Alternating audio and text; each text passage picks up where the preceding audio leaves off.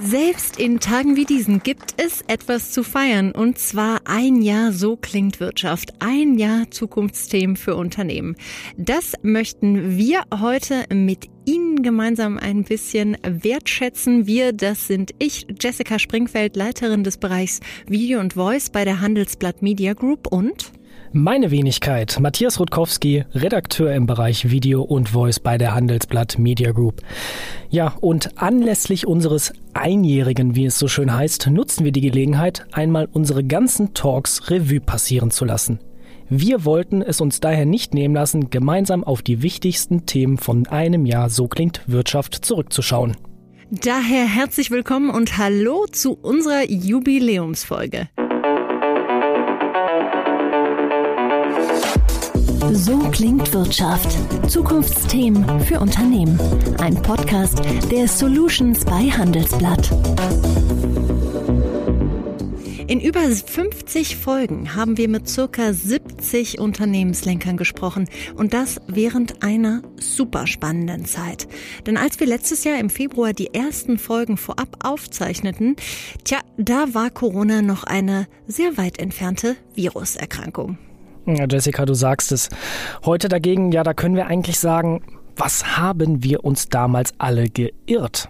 Zum Start von So klingt Wirtschaft im März kam die Pandemie in Deutschland an und ab April war klar, diese Pandemie wird die Wirtschaft massiv verändern. Und was ich super beeindruckend fand, so schwierig die nächsten Monate auch waren, es war super spannend zu sehen, was unsere Gäste und die deutsche Wirtschaft aus der Situation gemacht haben. Also haben wir heute für Sie drei Kategorien ausgesucht, um die größten Trends und Learnings aus dem vergangenen Jahr aufzubereiten. Worum geht es also, Matthias? Ja, wenn wir mal alle Folgen grob sortieren und alle Statements zusammentragen, dann stechen so drei große Themenfelder hervor. Digitalisierung, Mittelstand und Management bzw. Führung. Ja, und darüber reden wir heute. Jessica, was durch die Pandemie ja ordentlich Fahrt aufgenommen hat, ist die Digitalisierung. Und das sowohl bei mobilen Arbeitsformen, Stichwort Homeoffice und Remote Work, aber eben auch Prozesse und Geschäftsmodelle sind digitaler und agiler geworden. Ja, und was mir dieses Jahr total aufgefallen ist, ist, dass eben wirklich mal angefangen wird, bei dieser ganzen Digitalisierung den Kunden in den Mittelpunkt zu stellen. Viel geht es ja auch immer um interne Prozesse, die irgendwie angepasst werden müssen, aber eben nicht immer. Und was ich total spannend fand, war ein Gespräch mit Madeleine Sander. Sie ist CFO bei Haug Aufhäuser. Das ist wirklich ein absolutes Traditionsbankhaus. Und selbst dieses Unternehmen hat jetzt angefangen mit Robo-Advisern für die jüngere Zielgruppe zu arbeiten. Warum? Hören wir jetzt. Im Prinzip haben wir gesehen, dass äh, die junge Generation äh, ganz anderen Lebensstil hat. Und an der Stelle ergibt sich einfach ein hohes Maß an Flexibilität, an ortsungebundene Beratung. Und das Schöne ist, dass uns genau hier auch der technologische Fortschritt in die Karten gespielt hat. Also den Kunden in den Mittelpunkt stellen und dann von da aus äh, digitalisieren. Das ist was, das habe ich nicht nur bei ihr festgestellt, sondern auch bei diesem ganzen großen Thema Kundenservice. Auch da hatte ich einen super spannenden Gast später im Jahr. Das war Philipp Heltewig, Co-Gründer bei Cognigy. Diese Firma stellt Chatbots her für den Kundenservice und auch er hatte da seine ganz eigene Meinung. Einer meiner Kollegen aus den USA hat es, hat es immer in ein ganz äh in einen ganz guten Rahmen gepackt. Der sagt, wenn der Kunde mit einem Bot spricht, dann geht er quasi einen Deal ein. Und der Deal ist folgender. Lieber Bot, ich gebe mich jetzt mit dir ab und wir gucken, ob du mir schneller helfen kannst. Aber wenn du mir nicht schneller helfen kannst, dann leite ich dich, ähm, dann werde ich bitte an einen Menschen weitergeleitet. Und genau darum geht's. Ja, wir handeln 30 bis 60 Prozent automatisch und die, die nicht automatisch gehandelt werden können, gehen dann an einen Menschen weiter. Der Mensch ist also weiterhin nicht abgeschrieben. Wie hast du das erlebt, Matthias? Ich kann das eigentlich nur bestätigen, was du auch gesagt hast. Das Stichwort der Digitalisierung und allen damit verbundenen Wandlungsprozessen ist einfach Customer Centricity. Also sprich, Prozesse und Dinge vom Kunden auszudenken und den Kunden wirklich in den Mittelpunkt zu stellen. Also zu fragen, was braucht er wirklich, welche Erfahrungen will er machen und anhand dessen eben auch die komplette Customer Journey, die Reise, die ein Kunde eben mit dem Unternehmen gemeinsam macht, sei es in einem Verkaufsprozess, in einem Geschäftsprozess oder so, wirklich auf ihn zu individualisieren und abzustimmen, dass er das bestmögliche Ergebnis für sich kriegt. Ein mehr oder minder fließender Übergang an dieser Stelle zu unserem ganz großen zweiten Thema Mittelstand. Denn auch da, da hatte man ja zu Beginn immer gesagt, ah, die hinken noch bei der Digitalisierung so ein bisschen hinterher. Hat sich das inzwischen ähm, völlig durchgesetzt oder siehst du das anders? Ich habe auch mit vielen Mittelstandsexperten gesprochen oder eben auch kleinen und mittelständischen Unternehmen. Da war vor allem, finde ich, sehr, sehr deutlich, dass die Mittelständler entgegen vieler Vorurteile, die ja kursieren, doch ziemlich gut digitalisiert sind. Deren Schwerpunkt liegt dann eher so in den Prozessen und in den Abläufen. Aber immer mehr bekommt auch dieser Aspekt der Technologie eine Relevanz.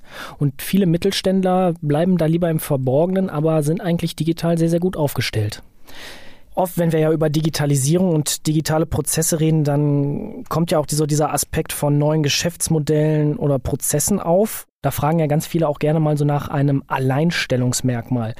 Das Buzzword hier zu sagen ist ja der Unique Selling Point. Also wenn ich zum Beispiel eine neue Idee habe, ich bin Mittelständler, ich habe ein neues Produkt für meine Nische entwickelt, dann kann es natürlich passieren, dass ein Investor für neue Maschinen und Technologie fragt, okay, was ist denn jetzt euer USP? Da steckt dann aber schon oft so ein kleiner Fehler im Denkansatz, hat mir zum Beispiel Startup-Experte Bastian Halecker gesagt. Was für mich viel wichtiger ist, neben dem USP, ist der Core. Das Kernasset, was ich in meiner Schatulle, in meinem Team, in meiner Technologie habe, die verteidigbar ist, die den Wert auch mittel- bis langfristig stiftet. Weil daraus entsteht ja dann irgendwann der USP. Gerade kleine und mittelständische Unternehmen kennen ihre Zielgruppe und ihre Kundenstämme sehr, sehr gut, sodass sie eben explizit für die Kundengruppen Produkte neu entwickeln und denken können und dadurch eigentlich schon von vornherein einen USP haben und der immer in ihre Entwicklung mit einfließt. Ich glaube, ein weiteres riesiges Thema, was ich dieses Jahr beim ganzen Thema Mittelstand ähm, gesehen habe, ist dieses riesige Thema Nachhaltigkeit. Und ähm, ich glaube, das geht inzwischen relativ weit. Also das geht wirklich, fängt an bei der Nachhaltigkeit in Finanzen, dass super viel nachgefragt wird. Bei den Banken, das geht dann weiter wirklich in der eigenen CO2-Bilanz, also dass Mittelständler auch viel öfter gucken, was produzieren meine Fabriken eigentlich an CO2? Kann ich meinen Footprint sozusagen neutralisieren? Und dann natürlich ganz wichtig in ihren Produkten. Da hatte ich ein Interview mit Tillmann von Schröter. Er leitet Weiland Deutschland Deutschland, ähm, ein Heizungsbauer, wie vielleicht viele von Ihnen äh, wissen. Und da ist das Thema natürlich allgegenwärtig. Also wir sehen da eine deutliche, deutliche Veränderung. Sicherlich ist eine Heizungsinvestition immer auch ein Dialog. Was ist das jetzt finanziell und was ist das in der Nachhaltigkeit? Aber dieses nachhaltige Thema hat deutlich an Gewicht gewonnen. Und der Staat hat deutlich daran gearbeitet, dass man entsprechend den, den, äh, den finanziellen Hürde reduziert. Und deswegen sehen wir, dass ich denke mal dieses Jahr in dem Sanierungsbereich dreimal mehr Wärmepumpen verbaut werden, als es noch letztes Jahr der Fall ist. Und ich finde, er spricht hier einen super wichtigen Punkt an, nämlich ich glaube 2020 war ja auch so ein bisschen das Jahr der Subventionen. Für Heizung gibt's ja schon relativ lange Subventionen, wenn man da äh, umsteigt, aber es gab natürlich die ganz großen Prämien für Elektroautos.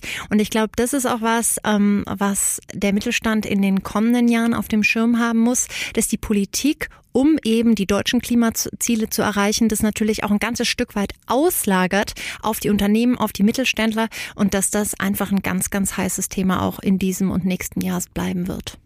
Ja, ich finde, du hast es sehr schön auch gesagt und Tilman von Schröter hat es ja auch angesprochen, es geht nur gemeinsam und vor allem im Dialog. Er hat es ja so durch die Blume wegformuliert, die ESG-Kriterien, also Environment, Social und Governance sind halt die Dachkriterien, die Dachziele, die beim Thema Klimaschutz erreicht werden müssen. Aber letztlich geht es halt auf der regulatorischen Ebene darum, gemeinsam im Dialog konstruktive Lösungen zu entwickeln. Gemeinsam und im Dialog ist eigentlich ein äh, ganz gutes Stichwort für das ganze Thema Führung.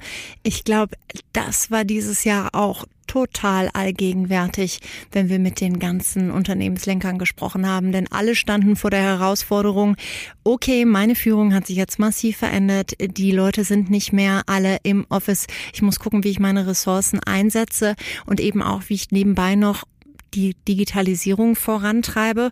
Und ähm, ich glaube, trotz allen Herausforderungen, vor denen diese Chefs und Chefinnen dieses Jahr standen, war das doch eigentlich eine ganz interessante Zeit. Und das hat mir auch Heiko Fink, Partner bei der Unternehmensberatung Horvath, bestätigt. Also wenn man mal die letzten Wochen Revue passieren lässt, dann ähm, kann man sicherlich auch stolz auf die deutsche Wirtschaft sein, was alles in welcher Geschwindigkeit erreicht wurde. Das hätte man sich äh, Mitte, Ende Februar noch gar nicht vorstellen können, wie schnell sich manche Dinge verändern. Und was man auch gesehen hat, ist, dass ein äh, proaktives Managen immer wichtiger wird. Das ist immer wichtig, das ist keine Frage. Aber gerade in, in diesen Extremzeiten ist es wichtig, die Entscheidungen zur richtigen Zeit zu treffen. Weil das Schlimmste, was man machen kann, ist keine Entscheidungen zu treffen. Ja, und er sagte auch weiter, dass eigentlich Entscheider gerade relativ viel Rückenwind haben und relativ viel Rückendeckung bekommen, eben weil die Entscheidungen so dringend benötigt werden, dass sie dann im Zweifelsfall auch mitgetragen werden. Hast du was Ähnliches beobachtet? Ich kann eigentlich nur auch nur das wieder bestätigen. Ich habe mit vielen Managementberatern auch gesprochen und die konnten auch das eben hervorheben, was du gerade gesagt hast und auch unser Partner von Horvath. Das Schlimmste ist einfach aktuell wirklich keine Entscheidung zu treffen oder das klassische Aussitzen. Nun ist es ja aber auch so, dass wenn man Entscheidungen treffen muss, entstehen ja auch Reibungspunkte. Und entgegen vielleicht der Vermutung, dass Reibung und Konflikte durchaus ja, schädlich für ein Unternehmen sein können, gibt es Vertreter dieser Denkrichtung, die sagen, nee, nee, nee, genau das Gegenteil ist der Fall. Konflikte können revitalisieren oder sogar eine innovative Wirkung entfalten. Das hat zum Beispiel Managementberater und Buchautor Reinhard Sprenger gesagt.